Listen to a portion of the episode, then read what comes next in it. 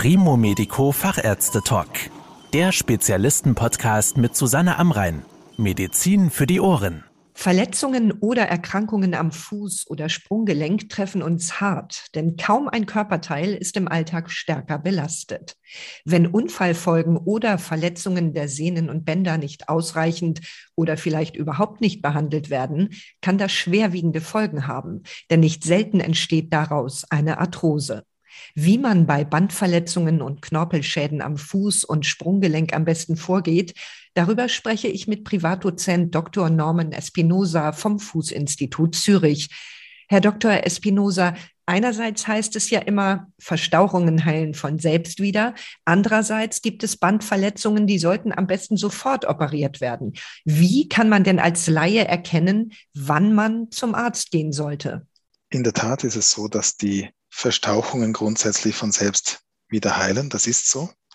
Aber das kommt auch darauf an, wie stark die Verletzung sich manifestiert. Also einerseits können leichte Zerrungen ohne Problem und größere Therapie angegangen werden.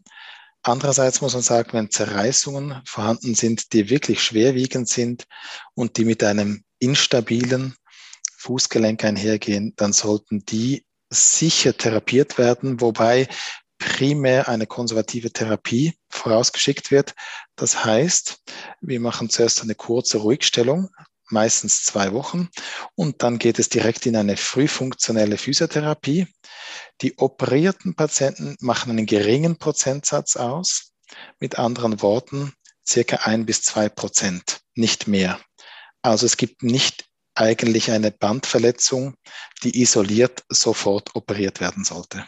Erkennt man denn als Laie, ob es jetzt vielleicht eine einfache Verletzung ist, die von selbst wieder ausheilt, oder ob ein Band gerissen ist und ich muss damit sofort zum Arzt? Wenn ein Band zerrissen ist, richtig zerrissen, dann ergibt es ein sogenanntes Hämatom, also einen Bluterguss. Den sieht man relativ schnell. Das verfärbt sich dann am äußeren Knöchel bläulich rot und dann wechselt die Farbe natürlich im Verlauf der Zeit.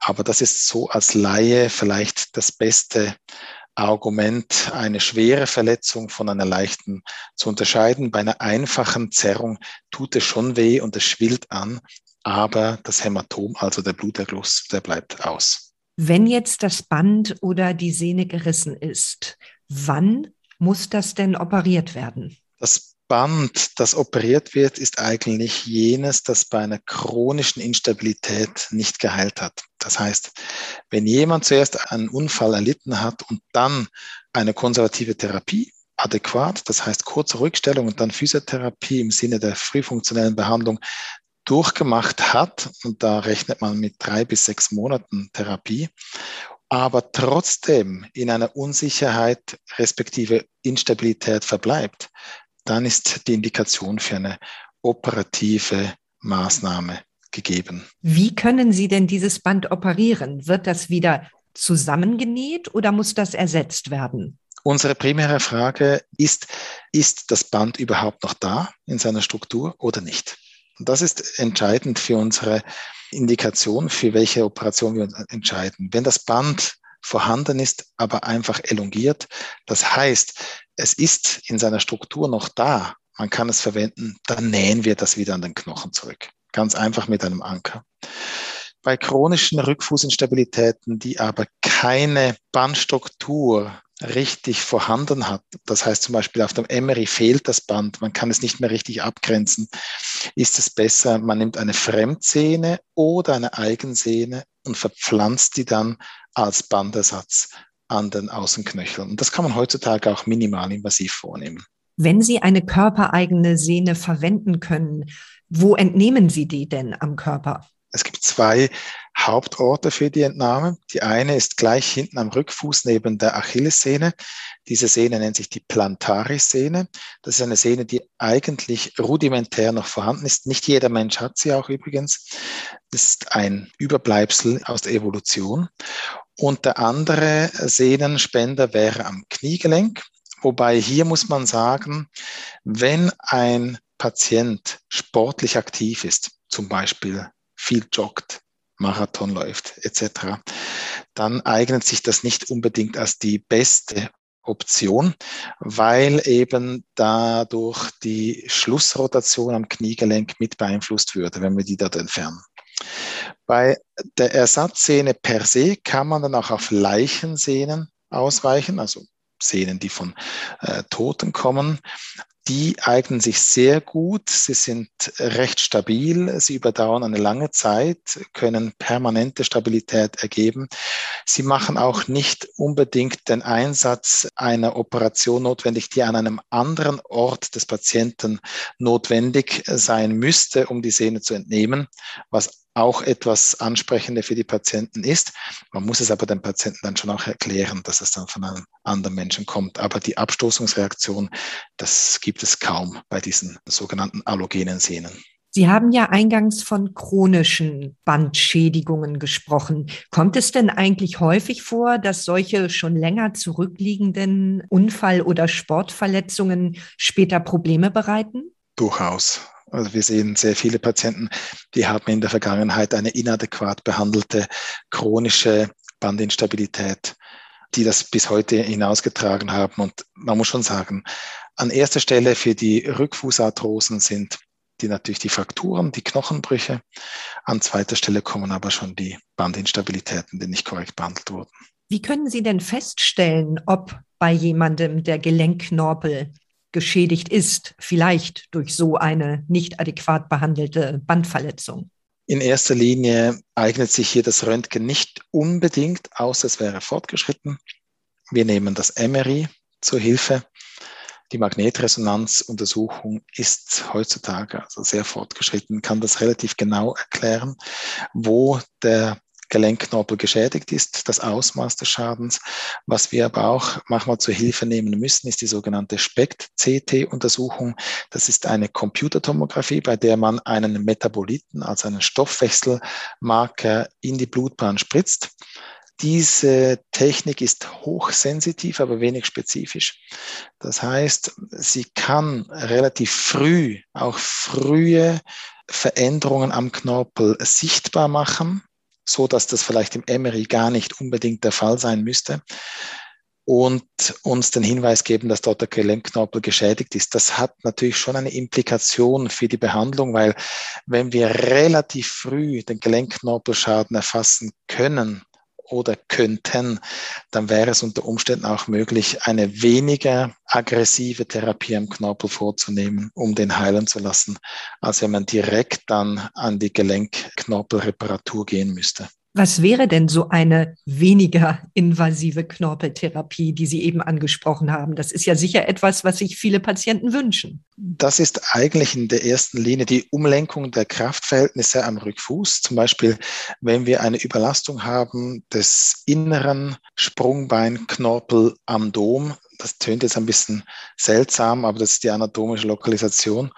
Wenn wir dort einen lokalen Schaden hätten, dann wäre es natürlich möglich, wenn der nicht ausgeprägt ist, dass wir entweder durch eine Entlastung zum Beispiel den wieder erholen lassen oder wenn er manifest ist, könnte man auch durch eine Kraftumlenkung durch Korrektur am Fersenbein, das ist natürlich nicht weniger invasiv, muss man sagen, aber zumindest nicht invasiv im Gelenk selber, die Kräfte so umlagern, dass am Ende der Knorpel, der beschädigt ist, entlastet wird und dann sich hoffentlich erholen kann ein bisschen. Wie sieht es denn in späteren Stadien aus? Wie können Sie da durch eine Operation bei geschädigtem Gelenkknorpel helfen? Das wäre dann die manifeste Arthrose. Wenn der Gelenkknorpelschaden manifest ist und ausgedehnt, dann kommt es darauf an, wie ausgedehnt ist er. Wenn es eine lokalisierte Ausdehnung so über einen Zentimeter ist, können wir den Knorpel immer noch reparieren. Dafür gibt es spezielle Membranen. Das heißt, wir führen einen Knorpelersatz durch direkt. Der Knorpelersatz bedeutet, wir schälen den defekten Teil aus und verpflanzen eine Membran, das ist eigentlich eine Schweinemembran, die wird dann quasi auf diesen defekte Knorpelzone draufgeklebt, muss man wirklich sagen, draufgeklebt. Es wird nicht angenäht. Und dann repariert man das direkt. Das ist eine Möglichkeit. Ist der Gelenkschaden aber groß, fragt sich tatsächlich, ob wir bei einer unilateralen sogenannten asymmetrischen Arthrose, das heißt eine Arthrose oder Abnutzung des Gelenkknorpels nur auf einer Seite des Gelenkes, eine korrigierende Osteotomie machen über eine sogenannte Knochendurchtrennung am Rückfuß, Unterschenkel, wird der ganze Gelenkteil umgelenkt, dass die Kräfte von der Innenseite nach außen verlagert werden oder umgekehrt.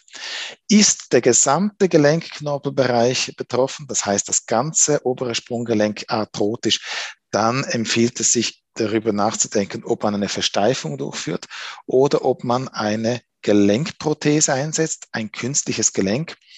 Und da kann ich schon sagen, aus eigener Erfahrung, damals, als ich begonnen hatte, da waren 90 Prozent war Versteifung und 10 Prozent waren die Prothesen, die künstlichen Gelenke. Und jetzt ist es genau umgekehrt. Jetzt mache ich 90 Prozent oder mehr, mache ich Prothesen und dann eben die Versteifung im geringeren Prozentsatz. Und der Vorteil natürlich der Gelenkprothese ist, dass man Bewegung zurückgibt nicht ganz normal, aber man gibt sie zurück.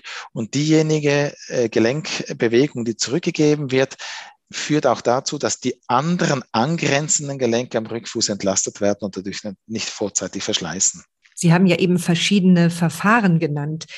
Wie gut können die Patientinnen und Patienten hinterher denn wieder schmerzfrei gehen?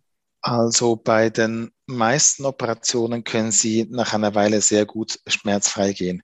Was tatsächlich am besten zu beurteilen ist, ist die Gelenkendoprothese. Bei der Gelenkendoprothese, wenn eine Operation durchgeführt wird und das obere Sprunggelenk wird ersetzt, darf der Patient im Unterschenkel G-Gips sofort belasten. Es gibt also keine Phase, in der der Patient mit den Stöcken im Gips entlasten muss, sondern er darf sofort draufstehen und voll belasten. Das ist bei einer isolierten Gelenkendoprothese der Fall. Bei den sogenannten Gelenkknorpelreparaturen, die ich genannt habe, oder auch bei einer Versteifung oder auch bei einer Osteotomie müssen natürlich die knochenen Regionen zuerst heilen oder eben auch die Knorpelreparatur selber geschützt werden vor Druck. Die muss jetzt erst mal einheilen können. Und dort sind die Entlastungen notwendig für mehrere Wochen. Das heißt, man rechnet so in der Regel sechs Wochen im Schnitt. Das sind empirische Daten. Es kann auch sein, dass es ein bisschen früher oder ein bisschen später ist, aber einstellen sollte man sich schon auf sechs Wochen. Und wie sieht es hinterher mit Sport aus? Patienten, die eine Gelenkknorpelreparatur erhalten haben, können doch tatsächlich in einem hohen Prozentsatz bis zu 80 Prozent zurück in den Sport, den sie zuvor gehabt haben. Hier ist natürlich auch wieder relativ zu nennen, was für ein Sport war das. Ich glaube, die Stop-and-Go-Sportarten sind per se nicht die gesündesten für die Füße. Damit zähle ich vor allem Tennis, Squash, Fußball, auch Basketball, das sind Sprungsportarten, die eben mit Bewegungen und Position des Fußes im Raum einhergehen, die extrem sind für den Fuß, extrem und auch für den Knorpel. Da glaube ich, das kann man nicht unbedingt a priori überall gutheißen. Man kann es versuchen, muss nicht. Bei einer Gelenkversteifung ist es auch klar, dass gewisse Sportarten im Folge der Einschränkung der Bewegung nicht unbedingt gehen müssen.